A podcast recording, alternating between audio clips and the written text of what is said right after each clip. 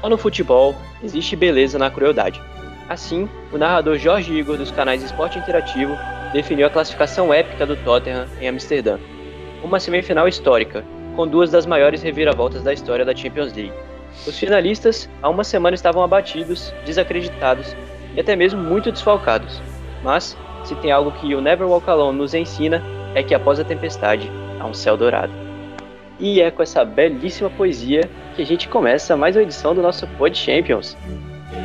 Fala galera ligada no 100 Clubes FC, eu sou o GG e hoje a gente vai falar do nosso tema favorito, né? Nosso queridinho aqui do podcast do 100 Clubismo, que é Champions League. Mais uma semana aí inacreditável. Cada semana que passa parece que esse campeonato fica melhor. E essa eu tenho guardada no meu coração, já que vai ser uma das melhores da minha vida. Com certeza que eu vou ver. Essa edição de Champions tá incrível. E para falar comigo hoje do jogo de volta das semifinais, temos aqui Lucas Siciliano. Fala. Sentiu falta, né? Que eu não te apresentei com nenhum apelido, nem nada. É, você podia ter falado do projeto, né? Mas tudo bem. É. Então, você quer imitar ele ou eu deixo isso pro Savani? Não, eu, o Savani, na hora que o Savani foi, apresent, foi, foi ser apresentado, daí ele faz 10 honras. Beleza, então pode falar aí, Savani. Boa noite, tá certo? Projeto se iniciando hoje. Tamo junto, torcida do Vasco. Essa foi a pior imitação do Luxemburgo de 2019. Aí eu torcida do Vasco. vergonha de ouvir isso. o cara imitou o Galvão Bueno agora, velho. É, nós. Eu não sei falar, eu não sei nem imitar minha própria voz, imagina do Luxemburgo. Tá ok? Não, beleza. Pelo menos você não Ah, você é moleque. né? Pelo menos dessa vez o Yuri não começou menosprezando nenhum time. Mas tudo bem. Bora começar então. É, pô, não tem como, como não começar sem ser falando da grandiosa vitória do Liverpool por 4 a 0 sobre o Barcelona. E para começar falando desse jogo, vou pedir pro meu amigo catalão aqui, Lucas, e eu já vou perguntar para ele, essa é a maior virada da história da Champions League? Por favor. É, maior virada, eu acho que é sim. É, eu diria que a maior pipocada não é, porque acho que a do PSG ainda supera essa contra, contra o próprio Barcelona, mas questão de circunstância ali, semifinal, é, é, com o time todo desfalcado, sem os dois melhores do time, é, sem Keita e com o Robertson saindo também no, no, no primeiro tempo, ah, acho que é a maior virada sim, pô. Nossa, porque Cara, inacreditável, né? Não tem nem, não tem nem explicação pra isso. Não foge até de, de discussão técnica, tática, que aquilo ali pareceu um bagulho mágico mesmo. Parecia que Deus queria que aquilo acontecesse. É, e, e Deus quis, né? Tanto que ele não entrou em campo no segundo tempo. Brincadeira, galera. Cara, A gente aí, vai olha. falar, mas- A cornetada. Eu vou Não, embora. Não, então fala, Yuri, o que, que você achou desse jogo e traz aí pra gente a sua opinião. É a maior final da a maior final, a maior virada da história. Olha, cara, eu acho que eu concordo com o Lucas, porque pela circunstância acaba sendo. Vai ser que vai ser mais lembrado, com certeza. Mas mentira, porque tem a final de Istambul também, né? Então. Tá ali no. Tá ali junto. Mas acho que. O que dá pra gente destacar desse jogo é a passividade do Barcelona de novo. É, no podcast da semana passada eu falei um pouco disso, né? De que de que talvez o Barcelona estava calejado da situação do jogo contra a Roma. E quando saiu o gol do Mané com 6 minutos, deu pra ver que taca- tava calejado era nada. Foi foi um absurdo o jeito que, que o time o o time fica deslocado em campo. O psicológico do Barcelona parece o psicológico do Royce, o psicológico de uma barata. Como eu dei de exemplo no último podcast.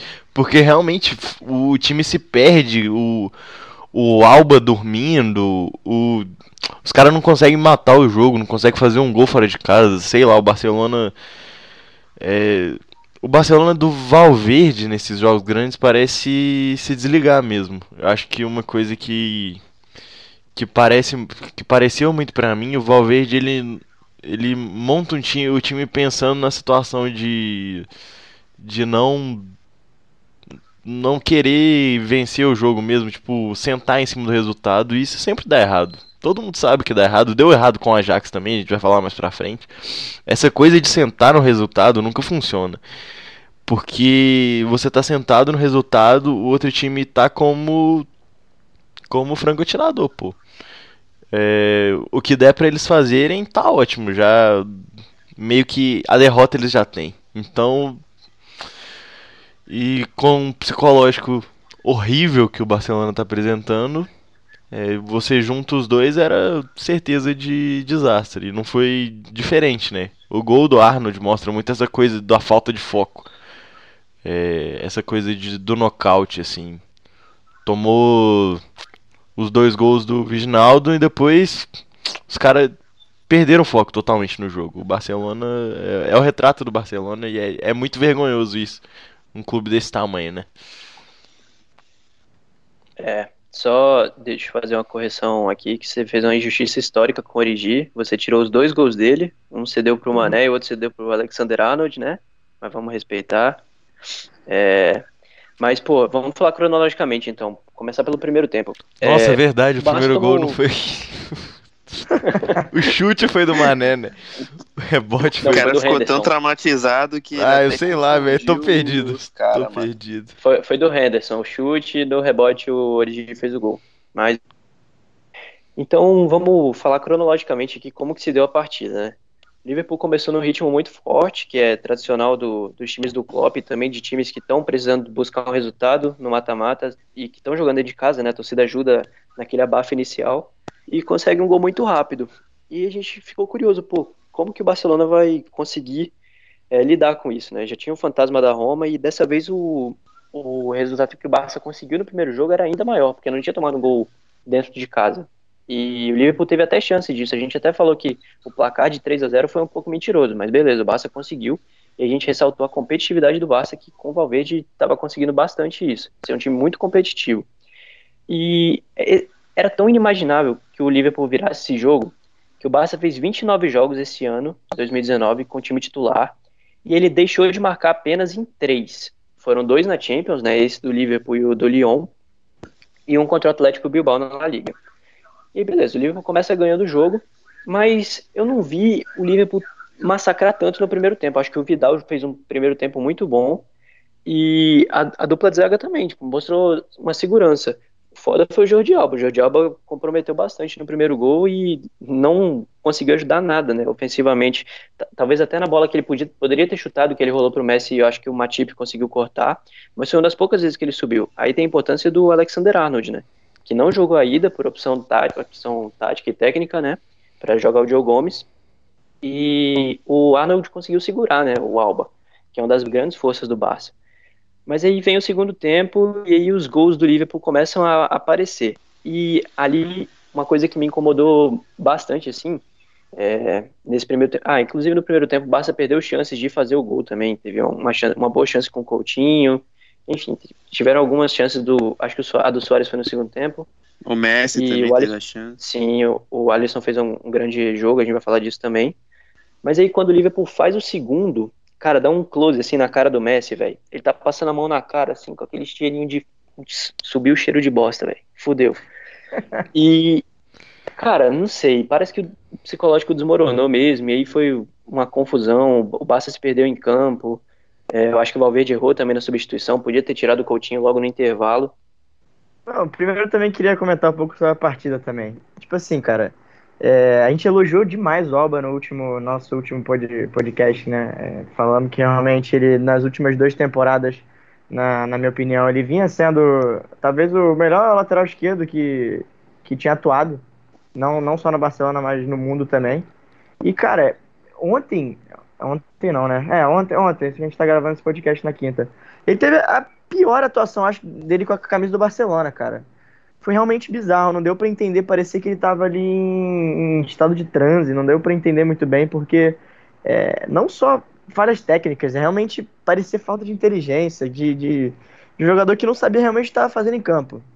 Não só ele também, como outros jogadores, como o Coutinho, totalmente perdido em campo, não, não contribuindo em nada de marcação, armação. É, o próprio Rakitic também, que vinha sendo um jogador mais consistente na temporada, né? Um dos pilares desse time, que, que ele é o termômetro, basicamente, ali do meio campo, junto com o Busquets, e também fez uma partida apagadíssima, não conseguiu o, é, desarmar, armar, e acabou ficando sobrecarregado o Vidal, né, cara? Que, como o GG disse, foi a. Foi o melhor da partida. Acho que se, se fizer um, uma média dos, dos dois jogos da, da, dessa, dessas semifinais, eu acho que ele foi o, o, mais regular. Que ele manteve mais o nível, até mais do que o Messi, né? Então, isso foi muito importante também para o Liverpool construir a, a virada. E Valverde mais uma vez, cara, acho que reflete bastante o que foi ano passado contra a Roma. É, decisões totalmente equivocadas, cara. Pô, colocar o, o, deixar o Coutinho em campo após aquele primeiro tempo, ainda com um placar confortável, cara, 1 a 0, tendo 3 a, tendo feito 3 a 0 na, na ida, é totalmente Teve até o tweet do Barça, né? Barça é, não. Faz, se fizesse um gol, eles, o Liverpool precisaria fazer mais quatro, entendeu? Então, dava para controlar bem o jogo, colocar ali o, o Semedo no lugar do Coutinho. Inclusive foi o que ele fez no primeiro jogo, foi o que deu certo. O Barcelona foi superior quando ele fez essa, essa mexida. E agora, cara, ele só, fez, ele só conseguiu fazer essa substituição quando o Liverpool chegou no 3 a 0 Então é difícil de entender mesmo o, o que ele quis fazer. É, mas é óbvio, não dá para tirar nem um pouco a, o mérito do Klopp, cara. É, o que ele fez ele, ele colocou o Idinaldo é, de contraponto ao Valverde, né? ele colocou um cara que, que decidiu a partida, colocou o cara que fez os dois gols e depois o Origi também, que foi a escolha para entrar, acabou fechando o placar. Então, eu acredito que, que agora já puxando para a parte do fim do ciclo, né? Esses jogadores que eu até citei aí, Soares, que eu deixei de falar, inclusive, que só fez um gol nessa Champions, desperdiçou mais uma chance hoje. É, os últimos jogos dele, se você pegar os números, na Champions League é. Sério, não, não é número de, de, de atacante para Barcelona, de atacante nível europeu. Acho que realmente já passou a fase dele. É, então acho que vai ter uma, uma reformulação geral para a próxima temporada, pelo menos é o que deveria acontecer, né? É, jogadores como Rakitic, Soares, o próprio Coutinho que chegou agora, mas também a torcida já tá já perdeu totalmente a paciência com ele, é muito bizarro pensar isso, né? É, porque ele é diferente do Dembélé. Coutinho é um cara que, que já chegou como uma realidade, é um cara que é a maior contratação, maior contratação da história do clube teve que. Tinha que responder rápido, cara. Ele tá na idade que é o auge dele. Ele tinha que pelo menos manter o nível que ele, que ele tava apresentando no Liverpool. E ele até hoje não conseguiu. Acho que é, é diferente da situação do Dembele, que por mais que tenha sido um preço também muito grande, ele ainda não tenha dado o retorno esperado. É um cara que tem potencial, um cara que pô, tem 21 anos ainda. É, vocês podem me corrigir, eu acho que ele tem 21 anos. É, e vai. E um, um, dia ele vai, vai dar o retorno, cara, porque é um cara com potencial. E, se você pegar para pensar na, na, escalação do Barcelona hoje, é, metade do time, né, seis jogadores, mais da metade, era, era os jogadores que estavam presentes na, na final de, contra, o, contra a Juventus em 2015. E isso representa mais realmente como acabou o ciclo, cara. Porque esses jogadores passaram tanto tempo no clube, não venceram a Champions, nem sequer é, chegaram a disputar é, entre os quatro primeiros. Essa foi a primeira vez nos últimos três anos é, sempre sendo eliminado nas quartas de final. E acho que chegou a hora de mudar, cara. Não tem realmente mais, mais como fugir uhum. disso. É... Não que. Também, tipo assim, não que eles sejam jogadores ruins, mas é que às vezes hora de novos ares mesmo, né? Exatamente. É, é, é, bem parecido com a situação do Real Madrid, que a gente falou, né? Há um tempo atrás. Sim. Mas de um clube que, que, que venceu muito em, sua, em seu país, mas internacionalmente podemos dizer que fracassou, né, cara? Sim, São quatro Deixou muito a desejar e, e, e, fracassar quatro vezes seguidas, tendo o melhor jogador, na minha opinião, de todos os tempos no time, é um, é um sinal, é para abrir o olho, cara. É, porque é bom lembrar que o Messi não vai, não vai resolver sozinho. Ele vai ter que. Ele precisa de companheiros que o ajudem. Tanto que a última Champions League a gente viu isso. Ele, ele E até que ele tá tentando, né? Mas, pô. tá tentando, mas tá difícil, cara. Então é, é para chegar a hora de reformulação mesmo. Acho que só assim que eu consigo ver é, o Barcelona de novo voltando a ganhar Champions. Sério mesmo. Sim. E antes da gente passar pro Liverpool, a gente pode falar também um pouco da atuação do Messi, né? E na minha opinião, também fez um primeiro tempo, pô, no nível bom, assim, regular. É, é, ele participou das seis finalizações que o Barça teve no jogo, parou no Alisson algumas, eh, em outras ele deixou o companheiro numa situação muito boa. E, e aí, Savani, o que, que você achou da partida do Messi? A galera fez bastante piada, né? Porque é o melhor jogador do mundo, é um dos melhores da história e mais uma vez deixou a desejar também no momento decisivo, não que eu acho que tenha sido culpa dele, mas o que, que você achou da atuação dele e o que, que você pode trazer pra gente? Ah, cara, quando, quando você tem o, o, melhor jogador do mundo no seu time, a responsabilidade quando o seu time fracassa cai nas, cai nas- acaba caindo nas costas dele, né? É, caiu, calhou de cair também no Cristiano Ronaldo, que marcou os, os gols do, da Juve na, na, nas quartas de final. Mas assim, não, não vou comparar a atuação dos dois. Eu achei que o Messi foi superior. O Messi foi muito bem nos, nos dois jogos. Só que foi o que vocês estavam falando, cara. Ele não tem como jogar sozinho, né? E eu sou um crítico ferrinho do Soares há muito tempo, desde quando ele estava na crista da onda. Não é um atacante que ajude o Messi, não é um cara que potencializa o futebol do Messi. Olha que o Messi tem números absurdos a cada temporada, desde a chegada do Soares, desde, desde a época do MSN e tudo mais. Eu acho que o Soares já deu o que tinha que dar faz tempo. Ele tá fazendo hora extra no Barcelona. A verdade é essa. Eu, a minha opinião é essa. Eu acho que ele é um cara que, assim, ele teve um momento absurdo na carreira. Né? Isso aí a gente tem que. Não, a gente não tem que omitir, né? Que ele foi um, chegou a ser um dos melhores centroavantes do mundo. Mas um cara que fez um gol nessa Champions League. Não marca gol fora de casa na Champions League há 18 jogos. Sabe? E perdeu o gol que ele perdeu no, no comecinho do segundo tempo. É, não tem como culpar só o Messi. Acho que quando perde, perde, o- perde o grupo, né? O time inteiro perde, perdem os 11, o técnico, quem tá no banco. Mas eu não colocaria a responsabilidade em cima dele. Porque ele criou as oportunidades, talvez ele tenha falhado na tomada de decisão ali, que ele estava na frente do gol, poderia ter chutado no gol, quis cortar, foi desarmado. Mas é aquilo, cara. Quando é para acontecer, não adianta mesmo. É, para o Messi vê um dia de seleção argentina jogando pelo Barcelona, né? Mais uma vez. É isso. Então, Yuri, você que não falou ainda sobre o Messi, o que, você tem a dizer sobre a partida dele? Algo a acrescentar? Eu acho que o Messi de novo ele ele teve uma partida nota 6 quando ele precisava de de tirar um milagre da cartola e te- ter uma partida pelo menos nota 9 pro nível dele, sabe? Tipo, eu acho que se você pegar, tipo, a maioria dos jogadores assim, seria uma partida tipo é, nota 8 para a maioria dos jogadores e pro Messi é uma partida nota 6. É, ele, ele tentou no primeiro tempo, tentou um pouquinho no começo do segundo, e depois que o, que o Liverpool fez o quarto, ele meio que botou a bola debaixo do braço e tentou fazer na, na correria mesmo, tentar fazer alguma coisa. Foi quando ele forçou o Alisson a fazer uma defesa e um chute que ele podia ter cruzado a bola para dentro da área, por exemplo.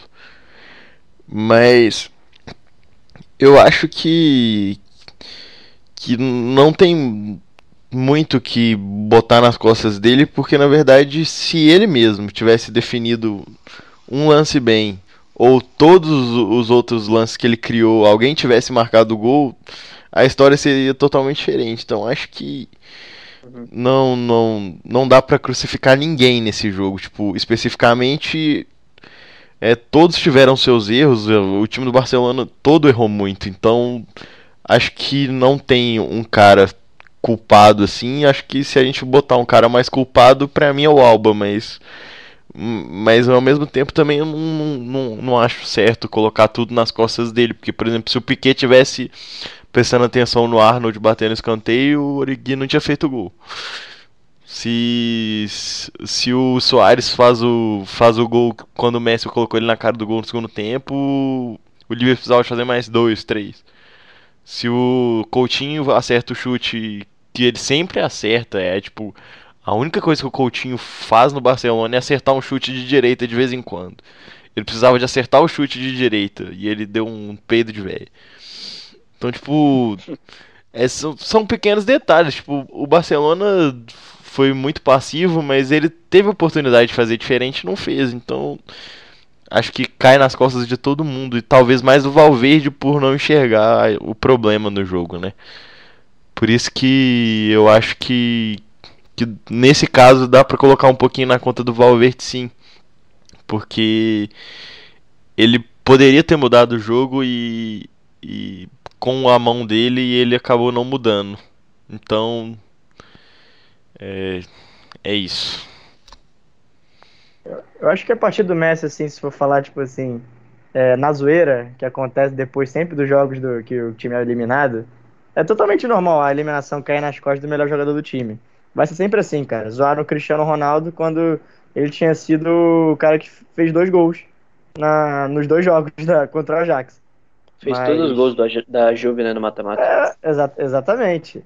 É óbvio que vai cair sempre nas costas da, do, do melhor jogador do time. Mas, cara, numa análise racional, numa análise séria, você não tem como, como falar que o Messi é culpado, que o Messi pipocou. Porque a virada do Liverpool foi, foi tão épica porque foi construído no primeiro jogo é, com aquela, com aquela atuação do, do Messi, cara. O, o Barcelona, o Liverpool fez o 4 a 0 fez a maior virada da história, na minha opinião, porque o Messi no primeiro jogo destruiu com o jogo. Então é. Não tem como falar que o Messi pipocou, né? Isso não existe, cara. Tipo assim, ele pode ter tido uma atuação, realmente, teve uma atuação abaixo do esperado. É, tinha que. Ele, esse jogador a gente espera que tire um gol da cartola do nada. Mas, cara, quando é um time que tá totalmente apático, é difícil que isso aconteça. Sim. E essas nuances, assim, esses pequenos detalhes que fazem o futebol ser tão legal, né? Ah, esse, essa virada do Liverpool, ela é cheia de, poxa, pequenos detalhezinhos mesmo. Tipo, o Jordi Alba recuando a bola para trás, o Arnold sendo genial na batida de escanteio rápido. Enfim, são, e o futebol, cara, ele é um jogo de erro, né? Então, o time ele só vai fazer gol se o outro time errar, a não ser que seja o Messi batendo falta lá, lá de longe, como ele fez no primeiro jogo. Mas uma coisa que me incomoda muito no futebol é que muitas vezes a gente não consegue enxergar mérito, né, na, nos grandes feitos, assim. A gente sempre fica tentando procurar, ah, foi culpa disso, foi culpa daquilo. Quando, sei lá, cara, agora eu acho que a gente pode passar pro Liverpool também, né? É, o Liverpool, o que o Liverpool fez, o que o Liverpool fez foi histórico. É, tava sendo os melhores jogadores do time, na minha opinião, Salah e Firmino. É, tem o Mané também mas o Mané jogou e jogou muito bem, a, a, é, mesmo sem ter feito o gol, né? Foi a primeira vez que o Mané passou de um mata-mata sem fazer gol na Champions League. E, e, são essas pequenas coisas mesmo que fazem o futebol ser mágico. E o Klopp, mais uma vez, chegando na final com um elenco bem limitado, né? A gente até brinca aqui, a nossa Origi, é, Shaqiri, enfim. Então vamos começar a falar desse Liverpool que está na final pela segunda vez seguida, acho que com muito mérito do Jürgen Klopp.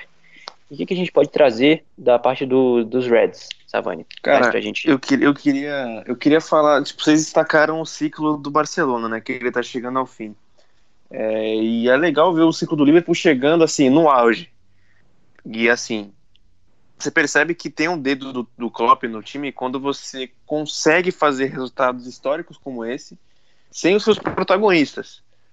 Né? Porque, assim, o Firmino é a alma do ataque do time, né? ele potencializa demais o jogo do Salah. Ele é um 9 que veste a 10, né? Ou 10 que veste a 9, entenda como quiser. Ele é um cara muito inteligente. Para mim, ele é um cara que, por exemplo, seria muito bom no Barcelona, um cara que ajudaria muito ao Messi, né? É um cara que jogaria em qualquer time no mundo hoje, na minha opinião. E você, mesmo colocando um cara que é incrivelmente inferior a ele, e ele conseguir fazer dois gols, sim, ser o herói da classificação, é algo que você assim, por mais que o cara seja uma porcaria, você vê que é um dedo do treinador ali. Que, assim, ele tava no momento certo porque era para acontecer, entende? Então, destacar também eu, esse ciclo do Liverpool chegando no auge, né? Segunda final seguida, como você falou agora. Falar também do Klopp, que, assim, assim como o Pochettino, mudaram completamente a estratégia no segundo tempo, e foi aí que deslanchou de vez o jogo. É, o Wijnaldum para mim, eu acho que ele seria titular no lugar do Milner, mas como o Robertson só tinha 45 minutos para jogar mesmo, era algo que foi é, projetado, né? Porque é, foi treinado domingo na lateral esquerda, tanto que ele já jogou algumas vezes assim, fez até boas partidas jogando de lateral esquerda. Então você percebe que isso foi treino, foi treinado o Ainaldo entrar ali. Não que ele fosse fazer dois gols de início já, né, para botar fogo no jogo, jamais. Isso aí não tem nem como prever, porque futebol não é ciência exata. Mas é legal você ver projetos de treinadores assim que não são consolidados por títulos, que é o caso do, que é o caso dos dois finalistas, que eles não têm títulos assim, mas eles têm fazendo trabalhos excelentes. Você sempre vê o Tottenham brigando por um título, por uma Champions, vai jogar, acho que é a quarta edição da Champions seguida agora, é, que já garantiu lugar no top 4 da, da Premier League. O Liverpool vai pode, pode chegar ao quinto título da Champions League na sua segunda final seguida, com um elenco que é enxuto e que é muito limitado também. Você perde jogadores protagonistas, você vê o nível cair bastante. Isso foi bem claro no início do jogo até que o Barcelona criou oportunidades, né? E, cara, é muito legal mesmo. Eu fico muito feliz ver esses técnicos, entre aspas, coadjuvantes, por não terem títulos importantes, chegarem tão longe. É isso. É muito legal mesmo. Eu gosto bastante do Klopp e essa parada do, do demérito, assim, que eu falei antes de, de passar a bola pro Savani, cara, é, é, muito louco, né? O Klopp tem 94 pontos nessa Premier League e a gente. Eu paro assim, né? Tô torcendo pro Liverpool nessa PL porque eu gosto muito do Klopp, como eu torci pro Guardiola na última porque eu gosto muito do Guardiola. Mas sempre que eu paro para pensar assim, caraca, o Liverpool perdeu essa Premier League nos empates em casa, na, nos empates não, né? Foi um empate em casa, acho, contra o Leicester, e depois um logo em seguida contra o West Ham, quando o City tropeçou contra o Newcastle. Mas, mano, tipo, não foi o, o Klopp que perdeu essa pele, tá ligado? Foi o Guardiola que ganhou. E detalhe que ela nem acabou ainda. Mas a gente tem que parar de, de olhar só pelo lado do, da derrota, né? Tem que olhar pra, também pro cara que ganhou. E dessa vez o Klopp ganhou e merece muito torcer bastante nessa final. Os dois treinadores merecem bastante e vão. Agora vai acabar nesse tabu de não terem títulos, né? Um deles vai conseguir ganhar Champions e olha que título que é. Mas vai, Lucas, traz pra gente seus destaques da partida do Liverpool. Podemos trazer o Alisson, né? Fez um grande jogo. Pô, o Alisson, cara, é, foi o jogo pra, pra firmar ele, né? Entre os. Não sei se pode. Se ele for campeão da, da Champions, ou pelo menos da Premier League, se ele for campeão de um dos títulos, ou mesmo nem for. É, acho que ele já, já tá com o top 3 dele garantido nessa temporada. É, se ele acabar conquistando desses títulos, eu até acredito que ele seja nomeado o melhor da temporada, porque, querendo ou não, ele é um cara que, que é um goleiro, um, é o goleiro que mais manteve em chips né, na, na, na, Premier League, tá e depois dessa atuação que ele teve, o, é, é o, o Ederson empatou agora, né? É, mas foi agora bem na penúltima rodada. Mas, enfim, o, depois dessa partida dele, cara, é uma atuação totalmente decisiva, cara. É, você defender aquele chute do Messi, defender o chute do Soares, defender o chute do Coutinho, é, são inúmeros, inúmeras interferências que ele teve na, na partida, é, realmente salvando o Liverpool. Não, não tem não tem o que falar mesmo, foi uma atuação de gala dele, assim como a do Arnold, que um moleque de, de 20 anos de idade fazer o que ele fez, cara com a personalidade, com a inteligência. E aí você vê o quão absurdo foi né, o que o Klopp fez no primeiro jogo. De ter colocado o Gomes para jogar. E a gente viu realmente o poder de fogo que, tem os laterais do Liverpool. Não só o, o, o Arnold, como o Robertson também, que acabou saindo né, na, na primeira etapa. Além dele também teve o. Como não falar do Van Dijk, cara? Pô, é, eu diria que a, é a melhor temporada de um zagueiro assim que eu vi em bastante tempo. Talvez a, a, que eu consigo comparar assim seja do, a do Sérgio Ramos em, na, na Champions League de 15 e 16, que ele realmente foi importante pra cacete, cara, pro Real Madrid. Ele, ele, ele, ele não só interferia na, na, na defendendo a área, mas como também fazendo gols. E o Van Dijk é um cara também que, que contribui muito para isso, não só no jogo aéreo defensivo, mas no ofensivo também. E mais uma vez ele teve uma atuação de gala. Ele dá um corte no final, cara, que o, o Semedo faz uma bonita jogada pelo lado direito. O Sérgio Roberto ia receber livre, ele antecipa. E é bem no finalzinho, se o Barcelona faz ali, o jogo praticamente ia acabar. Ele, ele salva, cara, de forma inacreditável, assim. Então é, é um cara que, que é o pilar realmente do time. Para mim é o melhor jogador da temporada é, do Liverpool, o cara que, que, que mais foi regular. Quase não oscilou, para falar que não oscilou. É, E a dupla de zaga hoje, pra ser justo também, que normalmente é bem massacrada, Matip né? jogou muita bola. Jogou muito, cara. Inclusive, quem faz o desarme do, daquele chute do Messi lá, daquele, naquela lance do Messi, E é do contra-ataque também, ele que mata a jogada, né? Sim, não, ele é, foi realmente pra, pra se exaltar, cara. Porque normalmente é. O Van Dijk é, é um coitado, porque ele passa muito mal realmente com as duplas dele. Então, acho que é se destacar. O time inteiro, cara. Não tem realmente um que, que, que foi mal. Foi, foi o coletivo que fez isso. Assim, acho que só o Shaqiri mesmo foi um pouco É, o que Shaqiri destoou, e mesmo assim cara deu assistência. Não, E e, o Shaqiri também, ele ficou meio sumido, né? Tentaram cruzar a bola pra ele um tanto de vezes, coitado, ele é um anão. Não, o Shaqiri é, é realmente, cara. Ele não tá acostumado também a jogar esses jogos assim. Tem Sim, que. é, não tem nem como cobrar muito, né? É, o cara que nem era pra jogar, inclusive, de, de titular, então, assim, Origi, cara, Origi fazendo dois gols daquele jeito é também, não, não dá pra explicar, é, é futebol, cara. O Reginaldo entrando fazendo da- dois. Da vitória na, na Premier League, né? E, mano, que falar também da partida do Fabinho. Pô, mais uma vez, é, eu já achava que a primeira partida dele na, na, na, na semifinal já tinha sido subestimada um pouco, porque realmente ele no segundo tempo da, do primeiro jogo o Liverpool tinha apagado, ele ficou muito sobrecarregado no meio campo, mas hoje foi uma partida perfeita, cara. Ele, ele além de, de ter contribuído demais na defesa, ele faz aquele desarme no finalzinho, providencial no Messi, sofre a falta, tranqui- tranquiliza o time, então Sério, é, é para abrir o olho mesmo. Eu acredito que agora, felizmente, ele vai ter uma, uma sequência na seleção, que se ele não tiver também é, é inexplicável. E, mas é, cara, ficar falando aqui de individual também é, acho que é perder tempo. Todo mundo foi bem. Henderson também foi muito bem. Então, é, o coletivo fez isso, cara. É, é o que, é o que dá para explicar. É isso. Cara, uma das paradas que eu achei engraçada também, das maiores ironias recentes, assim, foi o, o Klopp escalou o Hinaldo, né, no jogo de ida, como tentou usar ele de falso 9 e de- definitivamente não foi bem.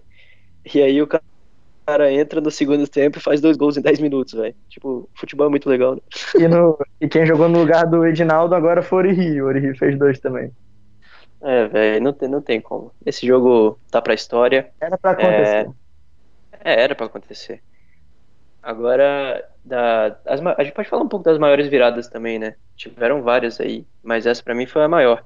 É, tanto por ser na semifinal, como pelo tamanho da vantagem do Barça de não ter tomado gol. Tudo bem que a do PSG os foi foda, porque o PSG chegou a fazer um gol, mas é, o Milagre de Istambul também, qual, qual, qual que vocês acham que é a maior, velho? O Lucas já falou que é pra ele é essa, quero ouvir do Savani e do Yuri.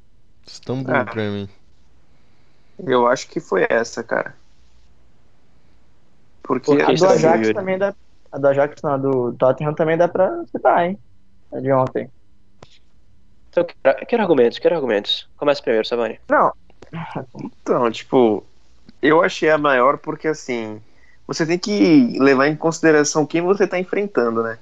Você tá enfrentando o Barcelona do Messi. O Messi, cara, jantou o Liverpool de uma maneira absurda no jogo da ida, entendeu?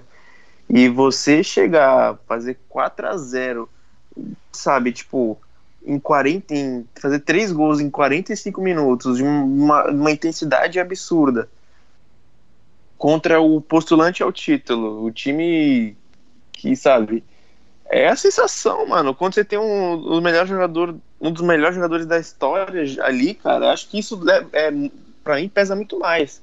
E eu não, para mim eu já não achava a, do a, a virada do Barcelona em cima do PSG algo colossal assim, porque teve mancha da arbitragem, querendo ou não, por mais que o Neymar tenha feito uma atuação mágica, que o Barcelona tenha é, recuperado de uma maneira absurda o, o, o que aconteceu no Parque dos Príncipes, cara, a arbitragem interferiu. Então isso pra mim tirou um pouco da graça do resultado, né?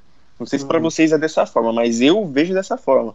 Então foi maravilhoso ver o que aconteceu. Foram duas viradas incríveis em dois dias, sabe? Acho que nunca vai ter isso numa Champions daqui pra frente. Tomara que tenha, porque foi muito bacana, Tomara. muito legal o mix de sensação que você tem. Porque, assim, eu, eu particularmente torci pro Liverpool dar a virada. Porque eu não sou, não sou muito chegado no Barcelona, vocês sabem disso. Mas, assim, já no Ajax e Tottenham, mano, tinha um momento que eu tava torcendo. Eu torci pro Ajax, aí comecei a torcer pro Tottenham, aí torci pro Ajax fazer o gol, mas torci pro Tottenham fazer o gol, comemorei o gol do Lucas, o último, sabe? Então, é um negócio que é muito legal, tipo, esse, esse mix de sensação, você acaba torcendo por ambos os times. Então, é muito emocionante até, você fica até emocionado. Mas eu acho que no quesito emoção, no quesito tudo que envolveu é, essa semifinal, eu acho que a, virada, a maior virada da história tornou-se essa do Liverpool em cima do Barcelona. Bacana. Yuri. Cara, eu acho. Deixa eu só dar uma. uma complete, complete. Acho que assim, é, falando que o Savani falou, né, de torcer para um, torcer para outro, eu acho que antes da gente ser fã de um time, acho que a gente é fã do futebol, né? A gente é fã, é, a gente gosta tanto do futebol porque gente gosta de ver boas histórias.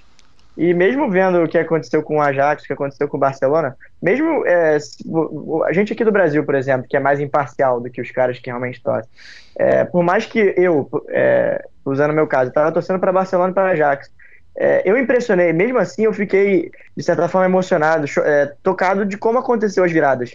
E, e, eu acho que isso importa muito também, é você ser apaixonado pelo futebol, eu acho que isso é o que move, porque antes de, antes de ter seu time, você tem o futebol. É. Teu time existe só por causa do futebol. Então a gente tem que valorizar essas boas histórias e, e o que, que elas proporcionam pra gente. Vai, Yuri, então, pra fechar essa parte.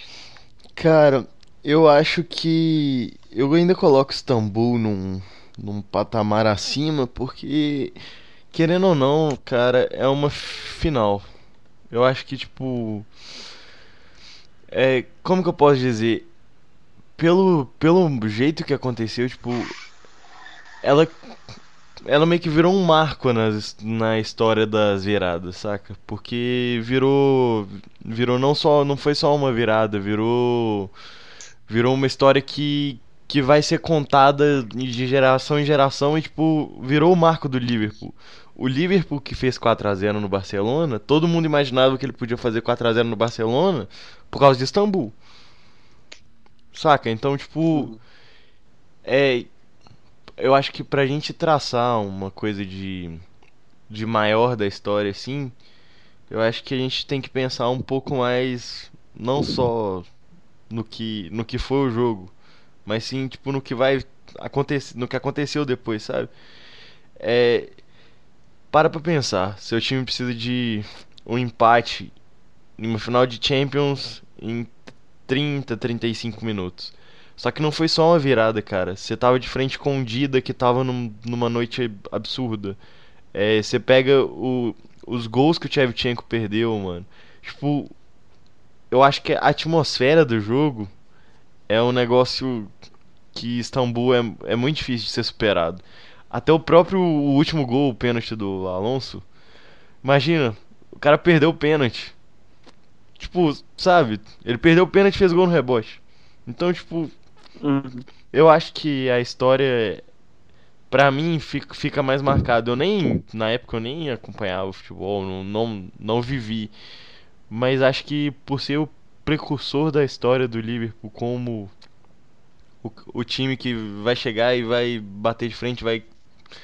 E você não pode de se desligar porque o Liverpool vira o jogo sim e, e ponto final, eu acho que pra mim é, continua sendo a maior da história. É isso. Mas aí é, a assim... maior da história mesmo, tirando as Champions, colocando tudo aí em volta, é Vasco e Palmeiras, sem clubismo aí na Verdade. Bem lembrado. Não, mas é, a torcida do Liverpool canta, né? Que o Liverpool é o time da virada, é o time do amor. Em homenagem ao Vasco. Lê, lê, lê. Não, mas isso de ficar escolhendo maior e melhor também é muito inútil. Bom é a gente poder assistir isso. Foda-se, eu vivi a história. Foda-se, eu vivi a história. Exatamente. Então, bora contar a história de Tottenham, de opa, de Ajax e Tottenham. Muito bom lembrar isso, porque o Ajax não ganhou nenhum jogo em casa nessa Champions League, no mata-mata. E fez a, a, uma campanha espetacular fora de casa. Mas em casa deixou bastante a desejar. Mas bora falar dessa porra, partida absurda do Lucas Moura. Acho que não tem como a gente contar a história desse jogo sem começar por ele. Foi um personagem assim. É, não vou dizer inesperado, porque o Lucas ele sempre foi um bom jogador, mas Pro Tottenham, que tinha o som, por exemplo, para decidir, que tal, tinha a ausência do Harry Kane, né, que é um jogador muito importante, e o Lucas apareceu. O Lucas foi porra, muito decisivo, e ele foi, para vocês terem uma ideia do feito dele, ele foi o quinto jogador na história apenas a marcar um hat-trick nas semifinais. Os outros foram Del Piero, Olic, Lewandowski e Cristiano Ronaldo. Então foi um feito absurdo do Lucas. Cristiano Ronaldo 35 dado... vezes. Não, isso aí foi só contra o Atlético de Madrid, só.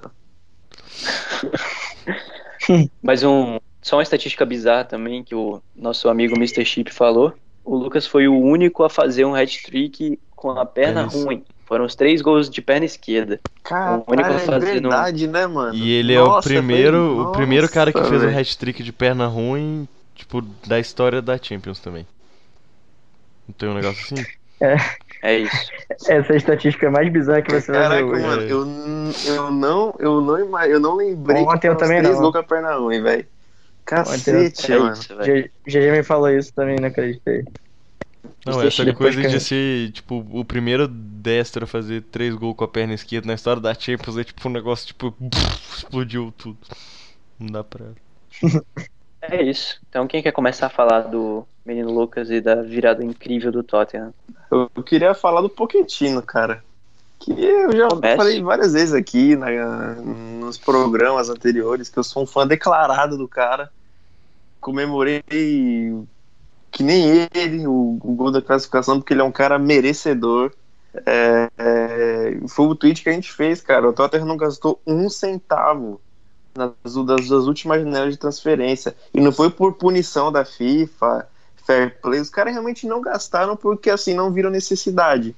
Então. Teve que tipo, economizar ah, pro estádio, né, pô? Tem esse detalhe. É, é, teve, teve esse ponto também. Mas assim, os caras não trouxeram nem quem tá em fim de contrato, sei lá, entendeu? Enfim, o elenco é o mesmo há dois anos e é aquilo que a gente falou do modelo de jogo. O Pochettino pegou o Tottenham, o Tottenham era um time de médio. É médio, era médio na Inglaterra. Não, não, não, não assustava ninguém lá em cima, não, não chegava a jogar Champions League. Só tinha jogado a última vez com aquele timaço lá do, do Bale, do Modric, do Robbie Keane, enfim isso já faz bastante tempo, que o Bale era até lateral esquerdo na época. Então, o cara levou o Tottenham de patamar e a leitura de jogo que ele teve no segundo tempo, tirando o Anyama, que era um cara de contenção, para colocar o Sissoko jogando é, mais recuado, que o Sissoko fez uma grande partida, jogou em três posições diferentes no decorrer do jogo, jogou até de lateral direito, que foi bem nas três posições. Ele, ele recuou um pouco o Eriksen, que teve papel fundamental, ele é um cara que distribui muito bem, muito bem as jogadas, é um cara que é uma peça chave nesse time do, do, do Tottenham. E destacar também que o, ele deixou o Som e o Lucas jogarem assim. É, muito, com muita liberdade. Você não via os, os, dois jogando assim abertos. Né? Eles jogavam com muita liberdade de circulação. E creio que a mexida fundamental foi ter colocado o Llorente no lugar do Anyama, mais uma vez que ele deslocou o soco de posição, deixou o soco recuado. O Lorente ganhou todas no jogo aéreo. Todas. O Delite, que é um monstro no jogo aéreo, fez até o gol de cabeça no primeiro tempo. O Lorente ganhou todas. E olha que o Lorente é um cara bem limitado. É, a gente sabe bem que ele é um cara bem limitado, mas ele tem papel fundamental nisso, porque ele conseguiu atrair a marcação do Delite, que é o principal zagueiro do, do, do Ajax. Sabe, foi um negócio muito legal e como a gente falou do Klopp, é muito legal você ver o ciclo dando resultado, né? Ainda mais um ciclo que assim, o Liverpool teve, teve bala para pagar no Van Dijk, que hoje em dia, na época que foi contratado, a gente até fala, nossa, que absurdo pagar tudo isso no zagueiro, a gente vê que, caraca, será que ele valia mais? Sabe, tipo, ele, o, ele não, o Liverpool teve como contratar o Alisson, sabe, contratou o Salah tal, o Tottenham não, mano, o Tottenham é o mesmo time, ainda sem o Harry Kane, que não joga, não vai jogar nem a final da Champions. Que ele tá fora da temporada com uma lesão no tornozelo, que essa, esse tornozelo dele é perseguido pra caramba, ele sempre machuca o tornozelo. Então, eu queria destacar ah, assim. Eu acho que fazer alguma coisa pra ele jogar, mano.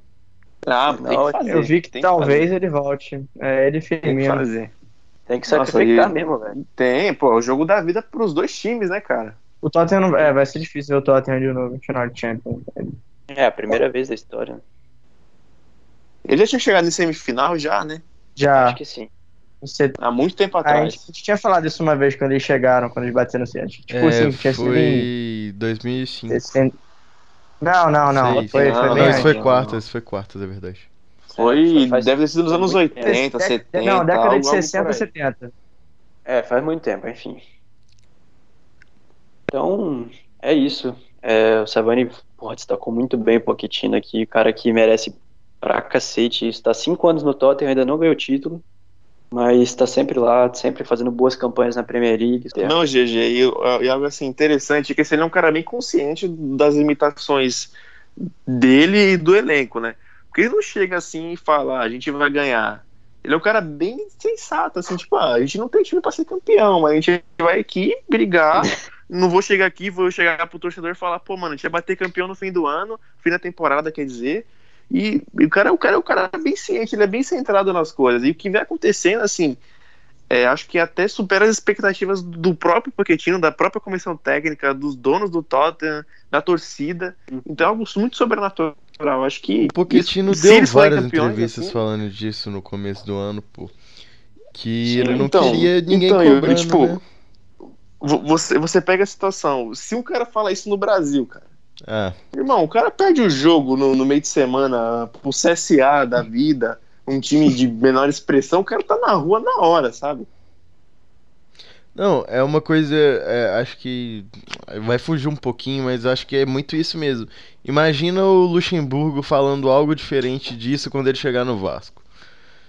Todo mundo sabe que, que, que, que o Vasco não vai disputar nada, mas é isso mesmo, essa é a diferença, sabe? Tipo, o, a falta de, de encarar a realidade, mano. É, o Pochettino desafia a realidade, né? Que é impressionante. Mas, então, vamos. Mano, eu queria muito destacar também a.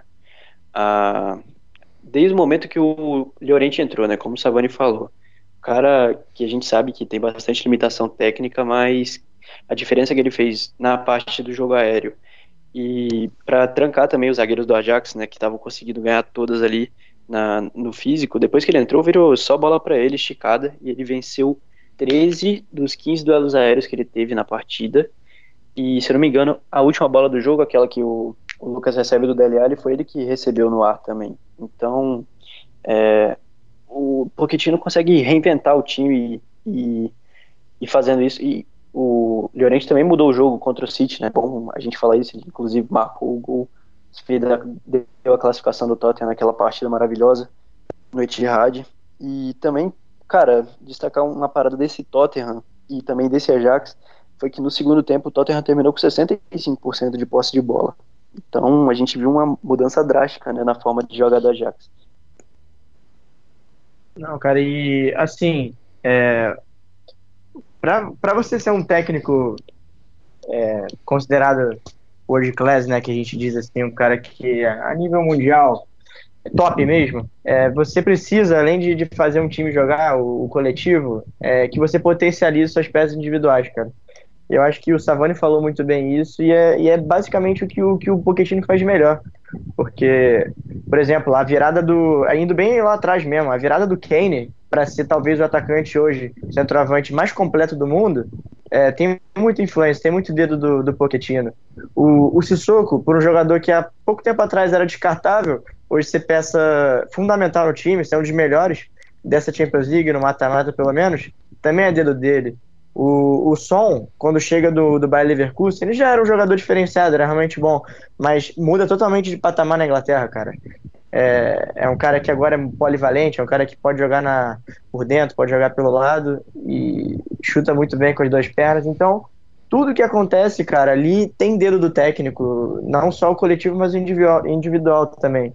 E a gente sabe que nessas competições, é, isso é, é talvez seja o, o, aspecto mais importante, cara, porque a gente viu, por exemplo, o Real Madrid é, nas últimas três Champions vencendo basicamente no individual.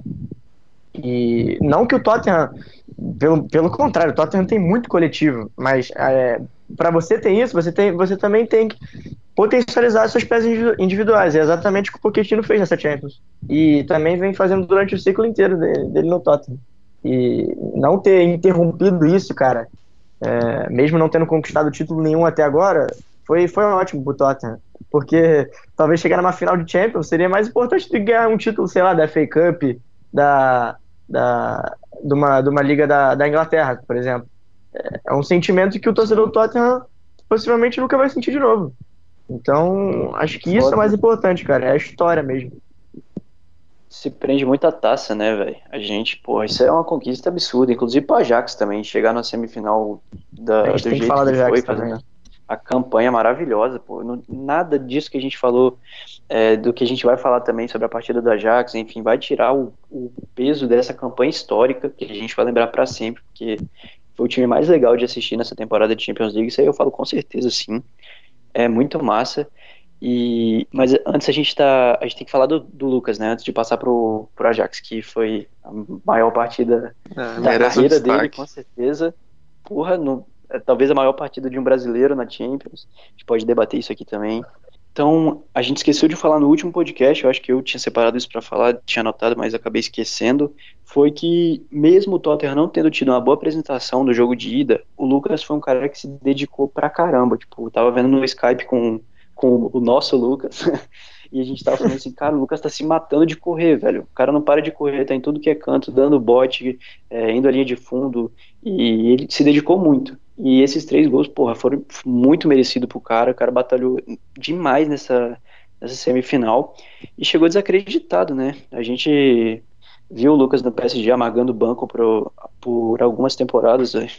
E quando ele chegou no Tottenham, a gente, pô, finalmente vai ter mais chance de jogar e também é, pegou o banco, né? Algumas, agora que tá começando a se firmar mais, mas também não tem como é, o cara chegar a ser titular. O time do Tottenham é muito bom, tem vários jogadores, enfim.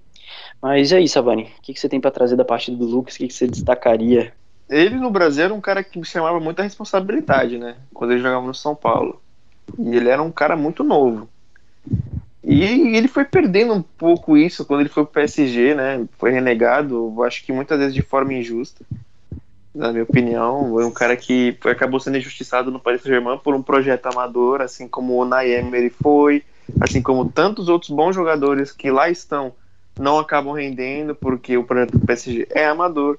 Foi muito bacana ele ter essa redenção na carreira, porque ele sempre foi um cara muito promissor, né? A gente assistiu de perto ele no São Paulo.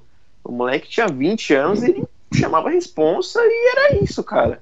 E me destacou assim. Vocês falam, não esqueceram de falar no, no, no podcast, né? Falar que ele tem um- uma determinação muito boa. Ele é um cara que corre o campo todo, ajuda muito na marcação também.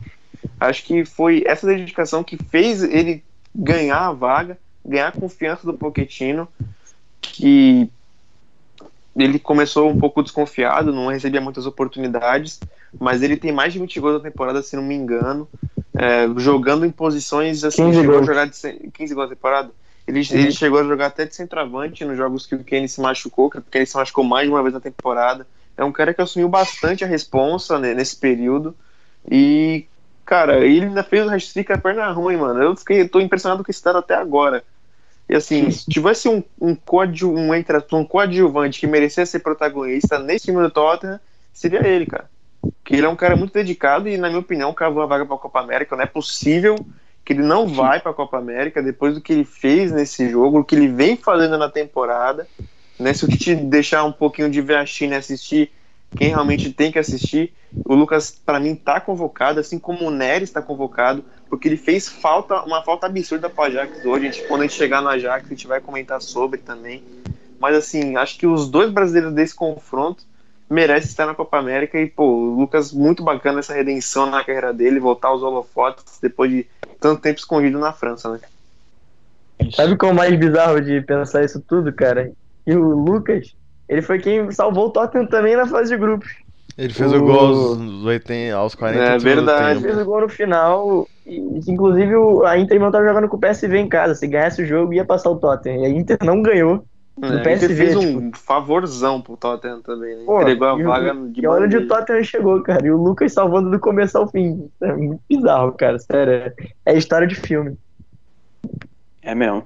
E logo na primeira partida da temporada, aquele Tottenham e United em Old Trafford, o Lucas já É. fez uma bela partida, né? É, ele foi Então- eleito o player do mês de outubro da, da Premier League, né? Começou, ba- começou Maior bem a barganha temporada do FIFA 19. Gostei do É. bilíngue aí, mano. Player do mês. Ler É, mesmo. né, tá ligado, né, pai? O famoso inglês desnecessário de cada dia, velho. É isso, mano. Mas bora falar se essa que surgiu esse debate também, né? Das grandes atuações de brasileiros em história de Champions. É, Yuri, essa foi a melhor pra você? A melhor não. A maior sim. Por quê? A melhor foi. A melhor pra mim foi a do Neymar no 6x1. E talvez tenha algumas outras. É, Kaká no Old Trafford. Mas. Ronaldo, fenômeno de Trafford também. É. Mas pra mim, a melhor é do Neymar no 6x1. Só que, sinceramente, eu acho que de tamanho.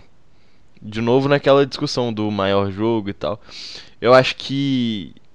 Aqui nunca vai ser esquecida vai ser essa do Lucas. Porque pra mim ele não. não- No jogo em si, o Lucas não apareceu tanto, né? Na- na- nas outras atuações, os caras, eles realmente tipo, tomaram conta do jogo. O Lucas, ele teve oportunismo. Não dá pra negar que o Lucas ganhou o jogo.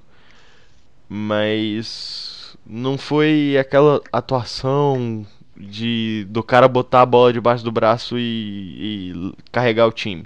Ele teve oportunismo nas três oportunidades. Só que o tamanho desse jogo, tipo, você pega todas as estatísticas. Tipo, o primeiro brasileiro a fazer hat-trick em semifinal de Champions. É primeiro cara a fazer um hat-trick de perna ruim, papai, não sei o que, não sei o que lá. E, e tem mais, é a primeira final de Champions do Tottenham, cara. E numa virada em 30 minutos. Então, o Lucas ele vai ser lembrado com, com isso, tipo, a vida inteira dele. Pra mim é a maior, não é a melhor, mas é a maior. E se bobear, pra te falar a verdade, pela circunstância do jogo, se bobear é até meio disparado, sabe? Porque é, o Lucas. Se o Tottenham ganhar Champions, cara, eu acho que o Lucas vai ganhar uma estátua. O Alex sempre pediu, né? É, então, porque, sério, é, é realmente é um negócio, sei lá, tipo, é impensável, cara. É, vamos pegar um exemplo aqui, ó. É como se o esporte fosse pra uma final de Libertadores com um gol do. Lá vem. Do. Vai, do, do Hernani Samir. Brocador. Três Hernani gols do Brocador, Samir. vai. Três gols do Samir, o croata. E aí, tipo, depois vai e ganha. Mas, tipo, não são três gols do Samir, croata, simplesmente. São três gols em 30 minutos, precisando de virar um jogo fora de casa contra o. O Penharol, no caso, que seria, tipo, o equivalente ao Ajax, assim. Nossa, cara. Caralho, essa foi a maior viajada que eu já. Não, o, o, o, Parando o, esporte Penharol. Mano, o Yuri tocou num ponto legal que assim, tipo. Porque a atuação do Neymar pode ter sido a melhor pra alguns.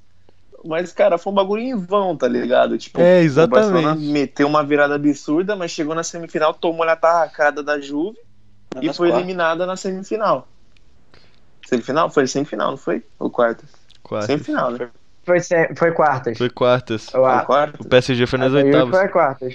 Ah, é verdade, a Juve pegou o Mônaco, né, mano? Uhum. É Verdade. sério. Cara, então, e- tipo, foi mais em vão ainda, tá ligado? Tipo, ele fez as oitavas de final, mano. Ia ser uma trajetória absurda, arrumar o título. Mas os caras tomaram a tacada da Juventus. Então, acabou sendo em vão pra caralho o que o Neymar fez.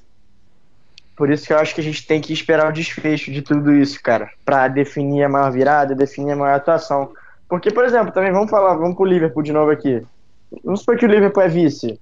Essa vai ser a maior virada do futebol ainda? Pra mim, não sei. Vou ter que pensar de novo. Porque eu acho que se ganha a final, cara, pra mim é, é realmente, eu mantenho minha opinião.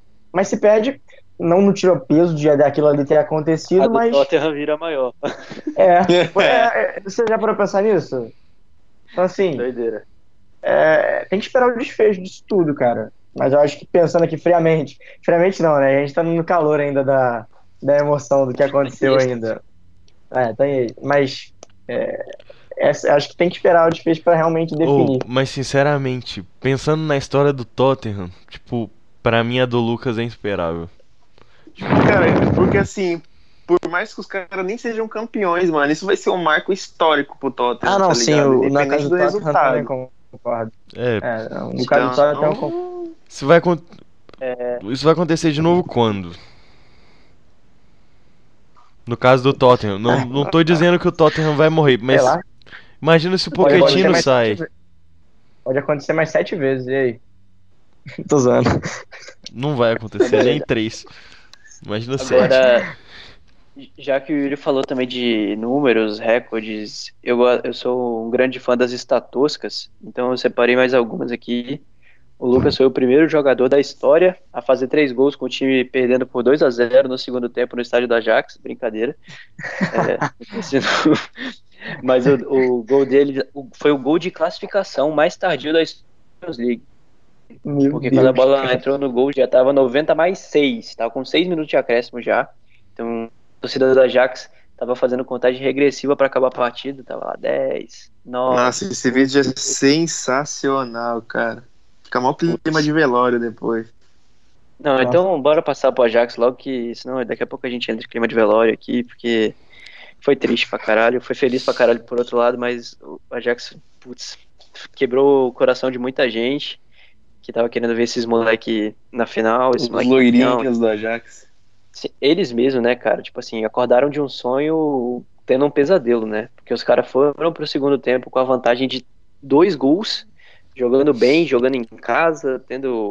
Enfim, o Tottenham não conseguiu fazer muita coisa no primeiro tempo e toma essa virada aí que tem como explicar e é isso que a gente vai tentar aqui.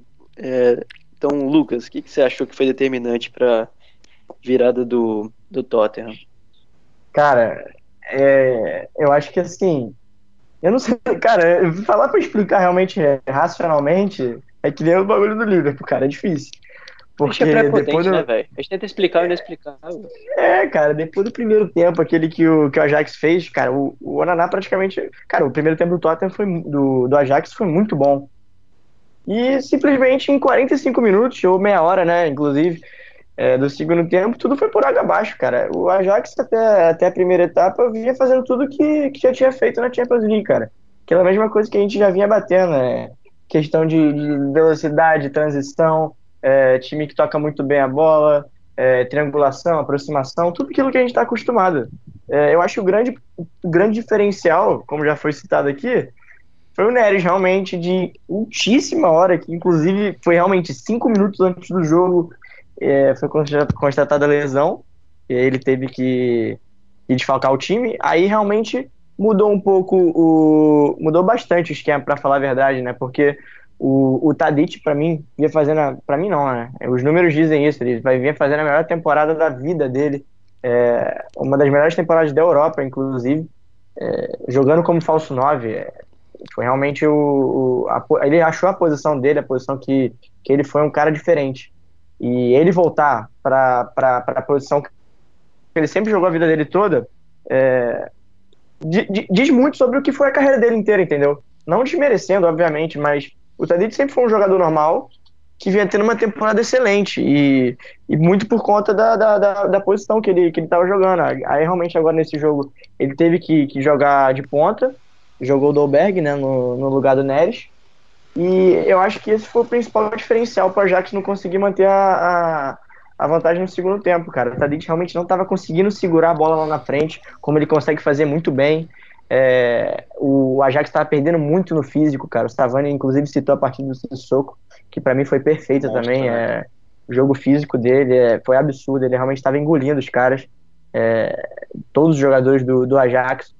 Acho que o diferencial mesmo foi o segundo tempo, cara. Porque realmente não, não tem muita explicação. E até quando o, o, o Tottenham empata o jogo, né, na hora do 2 a 2 o, o Ten Hag faz uma substituição providencial, que ele coloca o Veltman para jogar e o Veltman entra muito bem. E a partir dali o, o Ajax teve o jogo certamente controlado, assim, não, não parcialmente controlado, na verdade, né, porque o Onaná é, depois daquilo não tinha feito nenhuma defesa, realmente o Ajax teve, e o Ajax inclusive nos contra-ataques, teve chance de ampliar o placar, não foram só uma. Bola na trave, né? Só o Zete meteu duas na trave.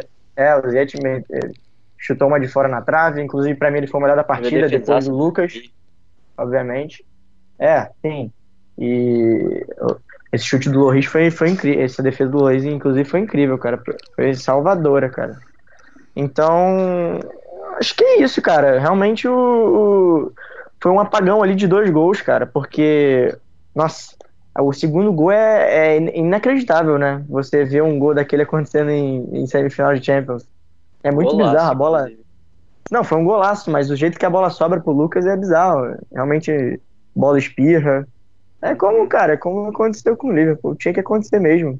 Infelizmente, para pra galera que tava gostando tanto desse time da Ajax, né? Que eu era um deles, inclusive. Porque, nossa, acabar depois, depois ver na final a, a, a expressão do Delite, do. De Jong, todo mundo desabando, a cara de. Os caras não estavam nem chorando, cara. É, tava em, em estado de choque É, mesmo. Tava em transe ainda, né? Ah, mano? Os não, caras não raciocinaram um muito o que acabou de Foi um- acontecer. Eu- Cara, foi um sonho que virou pesadelo do nada, né? Então. Não, ele Que não É. simplesmente. nada, é a campanha É. deles, inclusive. Nada. e- E Não, sem um, dúvida. um- um- uma curiosidade. É, é, tava, tá, rolou hoje, né? No caso, hoje, quinta-feira, o Ajax anunciou o novo uniforme. É, e meio que rolou umas críticas de fora da, da, da Holanda, no caso. Sobre o time lançar o uniforme um dia depois da eliminação, né? Tipo, essa coisa do tiro sair pela culatra. Porque com certeza isso estava planejado para uma possível classificação, né? Só Uhum. que teve um efeito muito interessante que foi usado até na própria campanha, essa coisa do do futuro, tipo, nós voltaremos, sabe? Uhum. É, hoje a gente chora, mas a gente vai voltar. né? Will É, Rise, gente vai ressurgir. Tipo, e os comentários é muito isso, sabe? Tipo, é muito legal ver os holandeses muito orgulhosos do time, não só o- os torcedores do Ajax, os holandeses no geral, mesmo os, os rivais e tal. E É tipo, é muito interessante pensar nisso porque essa geração ela ela acendeu, tipo, parece que ela acendeu uma chama do futebol holandês, né? E ela vai ajudar o futebol holandês no geral, né? Porque aumentou o coeficiente, então pode ganhar uma vaga no futuro se essa coisa se manter. Então, é, é- Uhum. foi interessante de ver essa questão do, do- dos comentários das redes sociais, sabe? Tipo, a Holanda tem muito orgulho desse Ajax, por mais que tenha perdido da forma que perdeu, né? Porque na verdade o Ajax perdeu pra ele mesmo, eu acho.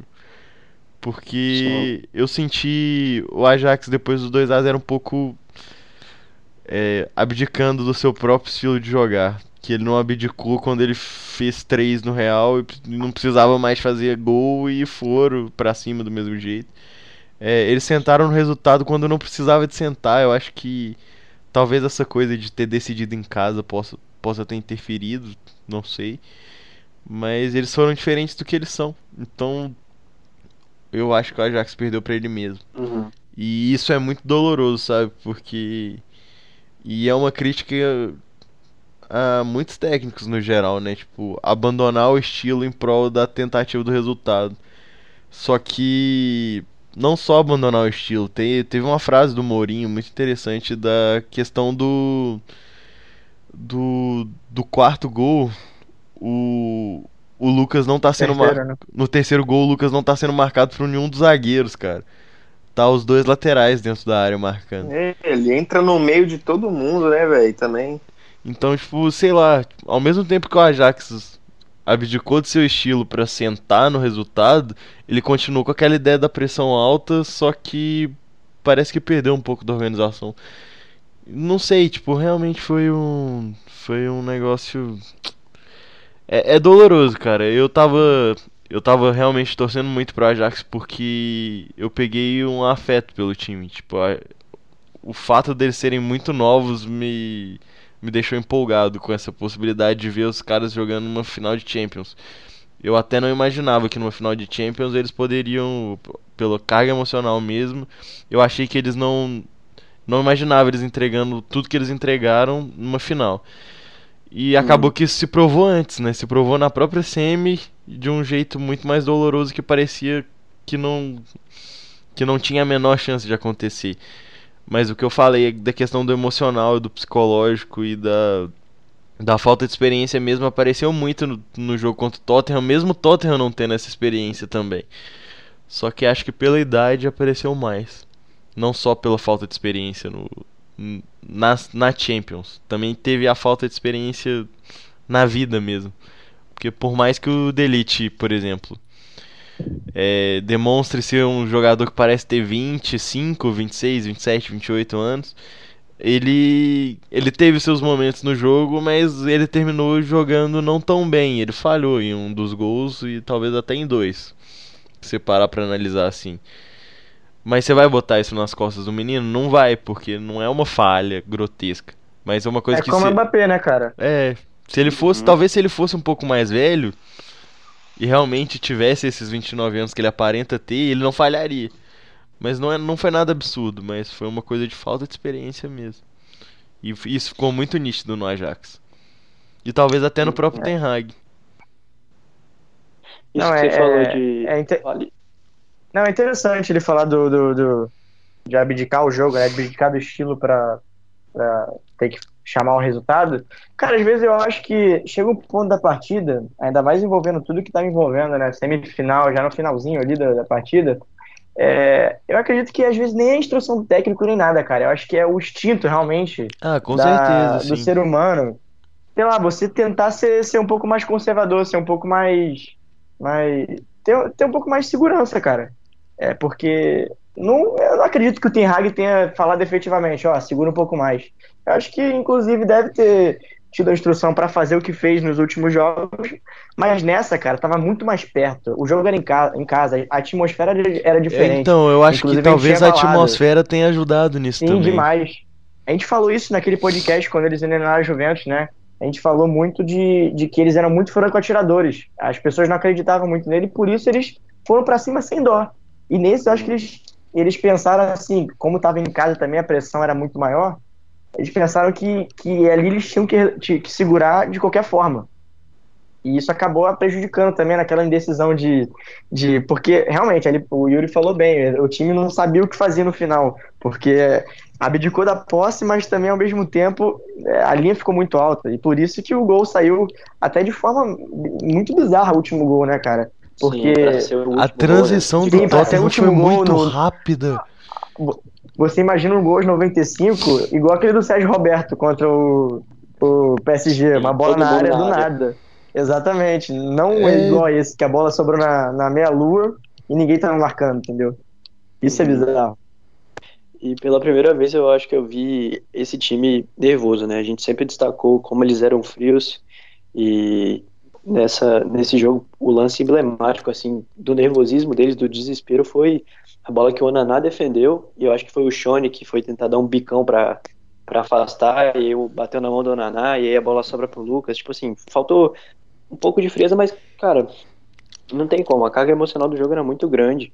E os caras estavam.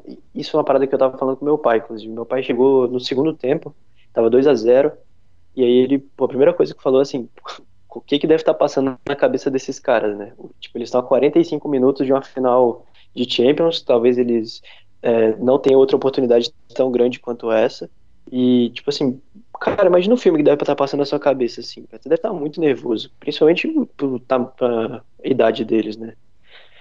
E aí, sei lá, eu no final, assim, eu tava com a impressão de que o Tottenham ia fazer um gol, chegou até muito perto, acho que foi uma cabeçada do Vertonghen sozinho, é, Uhum. chegou perto outras vezes também, e eu vi o Ajax perdido, sei lá, eu acho que, não, assim, não é colocando a culpa neles não, mas eu acho que eles, realmente, o nervosismo pesou nessa hora, não sei porquê, quer dizer, eu sei porquê, eu acabei de falar o porquê, mas eu não sei, Um Sim, negócio do não tempo. dá pra explicar muito. É, É, é o que a gente dá, falou, não- cara. Ali a atmosfera era diferente.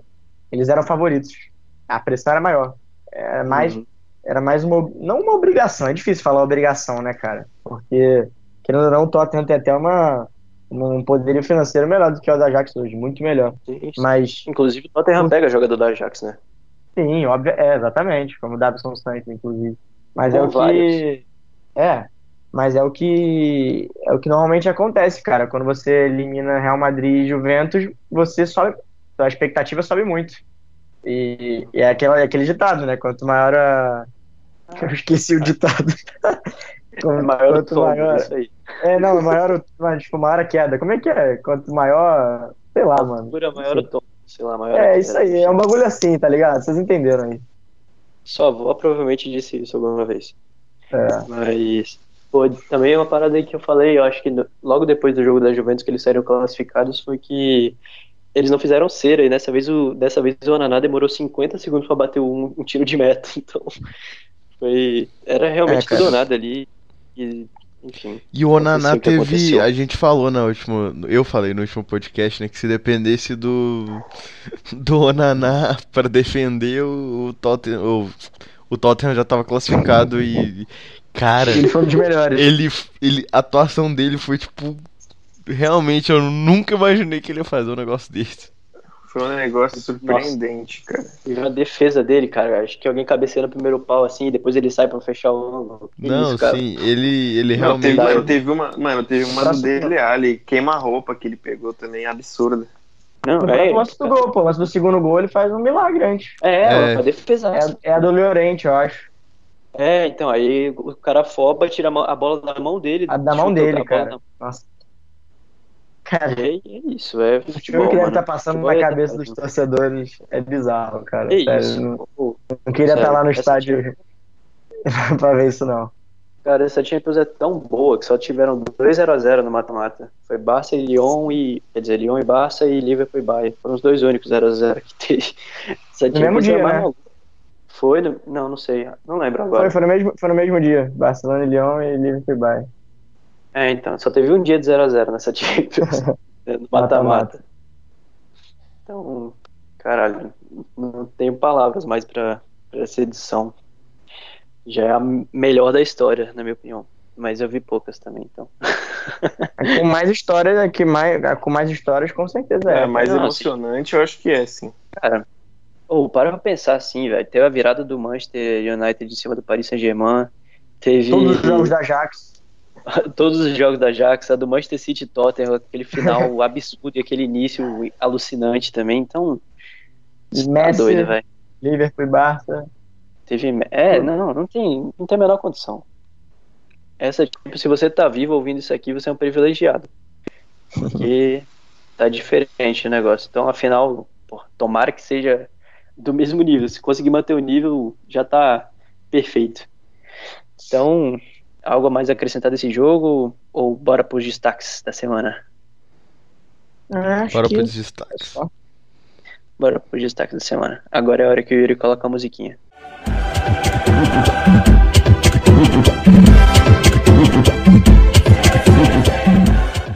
É, então agora vamos trazer os nossos destaques da semana. Então comece, Vitor Savani, por favor. Rapaz, eu queria falar que o Neymar resolveu mais uma polêmica, né? Dessa vez com o Draxler. Eu acho que das polêmicas que o Neymar se envolveu, acho que foi a única que ele teve razão mesmo, né? Fala, falou que o Draxler não é porra nenhuma e só passa a bola pra trás. Eu concordo, ele tem razão. Só queria deixar, já só queria deixar claro aí que pelas poucas vezes que o Neymar falou, foi se envolveu em alguma confusão, ele teve razão aí. Parabéns aí, Neymar. Parabéns, cara. Mas, mas nessa, também. Nessa discussão aí só tem um campeão do mundo, hein? É, Neymar pelo Barça.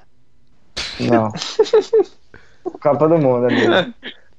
Realmente a importância do Draxler foi muito boa na Foi. Copa. Irmão, tá na- pega lá no currículo, tá lá. Ah, irmão, o Edilson Capetinha também tem Copa do Mundo. pô. Vampeta, pô. Aí, mano. É. Mas Todos maiores que o Messi. Fala aí. Ricardinho, Juninho Paulista. Frase cerveja Kaiser, velho. A verdade tem que ser dita. É, cara. Então vai, Lucas, traz o seu pra gente. Tá. Cara, meu destaque acho que vai pra, pra dobradinha é, na, na, na, na Liga Europa e na Champions League, né, inglesa. Finalmente, depois de, de, de muitos anos, né, finalmente a- os times da Premier League voltam a figurar entre os principais times do mundo. Primeira vez na história que que, doi, que, que, que afinal realmente as duas finais europeias são compostas por times da mesma nação. Então é algo que, que é a se considerar, porque o futebol inglês por muito tempo ficou sendo mero coadjuvante nesses campeonatos, é, com a Espanha ba- basicamente dominando eles. Na- nessa década isso ficou muito claro, inclusive. E desde 2009 você pega aí só Barcelona e Real Madrid venceram, você tem casos como o Chelsea, o Bayern e a Inter. Ou seja, três, três times de diferentes países e o resto da Espanha. E finalmente agora a Inglaterra voltando a, a, a figurar e é importante também, porque a Premier League é, talvez seja a maior marca hoje, de, se for falar assim, de liga. E é importante que finalmente ela tenha rendido frutos fora do, fora do, seu, do seu país, né? Internacionalmente dizendo. Uhum. E até mesmo fora da liga, né? Porque você tendo uma liga forte, já tem a Inglaterra dando muito resultado nas categorias de base, com times sendo campeões Sim. europeus juvenis, é, tem o futebol feminino inglês também cada vez mais forte, e os jogadores ingleses, né, surgindo agora também, uma belíssima geração, É, o reflexo disso foi a Copa, né, cara? Os caras ficaram em quarto lugar. Depois de, desde 2002, né. Os mundiais também, de categoria de 2002, base. 2000, não. 2002 não, Foi 2000, ixi, sei lá, pai, mais tempo ainda. 2000 antes de Cristo, É, é, por aí, filho.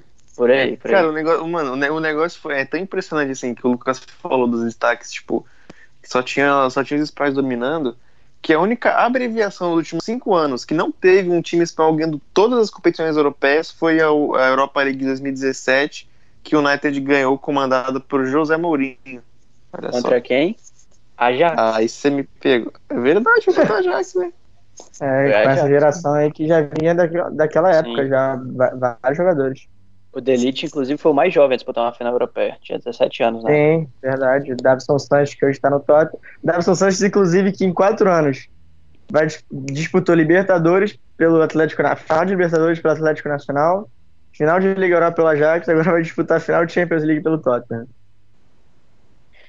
Nem Cara, chama a final. não. vitorioso. Não, nem um pouco. É isso. Então, aí, lembrando que esse final de semana agora, domingo, é, tem a última rodada do campeonato inglês. Tem o Manchester City aí com uma boa vantagem, só precisa vencer o Brighton, que já não briga mais por nada, para ser campeão inglês. E também tem o Liverpool, né? Então todos os jogos vão passar ao mesmo tempo e você pode assistir eles na Gigo TV. E tem a possibilidade de você abrir várias janelas e colocar como se fosse um mosaico no seu computador. Então eu provavelmente vou fazer isso para assistir vários jogos ao mesmo tempo e eu recomendo bastante isso para vocês também. Então é isso. Yuri, traz o seu destaque. Então, o meu destaque vai ficar também para a Liga Europa, só que o meu destaque vai ficar para o jogo do Chelsea contra o Frankfurt, porque foi meio que um gostinho da, do que a gente viu na Champions na Liga Europa, né? Foi um, um jogo emocionante demais, que isso, porque é, o Frankfurt dominou o Chelsea por muito tempo, principalmente no segundo tempo, e e o Chelsea fez um gol que foi anulado, inclusive o João Guilherme da Fox narrou o gol por uns 10 minutos, ficou gritando gol, todo mundo viu que o gol tinha sido anulado, menos ele. e, e acho que foi. E aí o gol foi anulado porque o Aspilicueta tirou a, bo a, mão, a bola da mão do Trap, né? Porque ele tinha agarrado já e, e o juiz considerou que, que ele tirou a bola da mão do, do Trap e isso já era tipo com o segundo tempo da prorrogação, né? E, e, e meio que foi tipo o gostinho do que a gente viu na Champions na Liga Europa. Não foi nem perto do que a gente viu na Champions, mas, mas foi legal, foi uma disputa de pênaltis interessante. E, e acho que foi um, foi um jogão e, e diferente da outra eliminatória que foi até tranquila pro Arsenal. É, foi, foi, teve uma emoçãozinha, eu achei. Foi, foi um, um jogo Lacazette, bem o legal. brabo. Pô, os caras já estão Cara, dando meu destaque aqui. Ô, meu amigo. Pode Então, puxar então, pode puxar, pode aí. puxar, pode puxar. Eu, eu ia puxar o maior bromance atual do futebol mundial, que é Lacazette e Aubameyang, porque os caras tão, tão de sacanagem. E o Mister Europa League também, o Naemery, é, acho que é a quarta final que ele chega, foi campeão da- das últimas três que disputou. Então, é, meu destaque mesmo ia ser para Aubameyang, muito criticado, inclusive por Yuri Laurindo nesse podcast, e Lacazette. O Mano, Aubameyang matadora é ruim e ele sempre vai Temporada ser ruim. muito subestimada, mano. Subestimadíssima. Tá jogando demais o Aubameyang. Os números dele são Lacazette- o você. O Lacazette sempre foi subestimado, na minha opinião. É, o Lacazette muito bom, é cara. muito bom. O Aubameyang é ruim, Ele mas o Lacazette é muito, bom. absurdo, mano. completos. Cara, Cara, acho que, o, acho que o Key do Lacazette deve ser uns 300, mano. Lá, ele é muito inteligente pra é posição. mais de 8 mil. É, mais de 8 mil.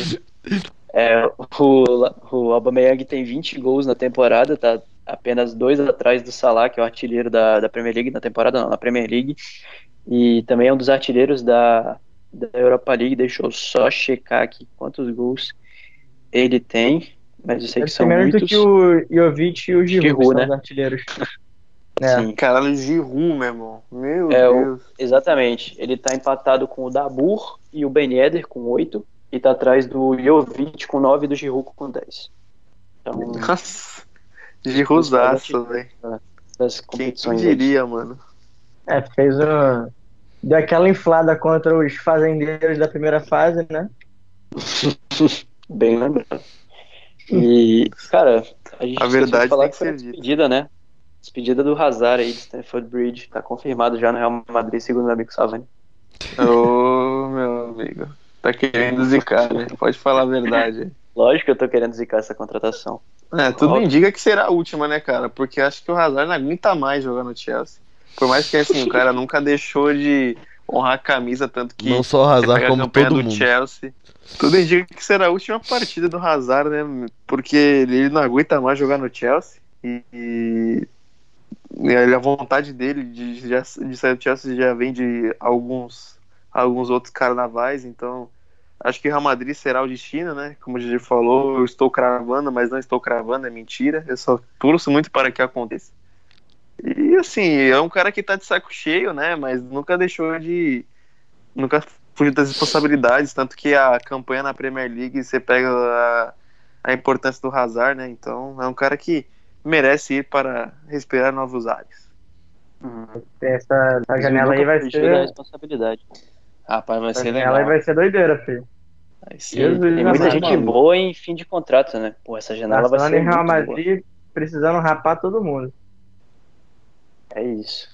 E o Ajax vai ser desmontado também, né? Nossa, Infelizmente. Parcelado, coitado, cara. Torcendo para o Delite e para o Liverpool fazer a dupla Delite e Van Dijk. É isso. É, a pena que não vai acontecer. Ainda bem que é só Vai você que tá vai querendo acontecer aí. que o Barcelona vai estragar a carreira de mais um. Então, chegamos ao fim de mais uma edição do nosso Pod Champions, a quarta edição, se eu não estou enganado, porque eu sempre perco as contas e olha que a gente que não tem nem cinco. É, mas é isso. Obrigado a todo mundo que ouviu até aqui. E se você tem algum feedback, se você tem alguma dica pra gente, se tiver alguma qualquer coisa a acrescentar, pode mandar pela DM ou enfim, qualquer outro meio de comunicação que vocês acharem, que a gente vai responder e a gente adora ouvir os feedbacks de vocês. Então sintam-se vontade aí. Valeu, muito obrigado a vocês que participaram, ao Lucas, ao Yuri e ao Savani, que vão se despedir agora de um jeito diferente que eles vão inventar. Não. Now the world don't move to the beat of just one drum. What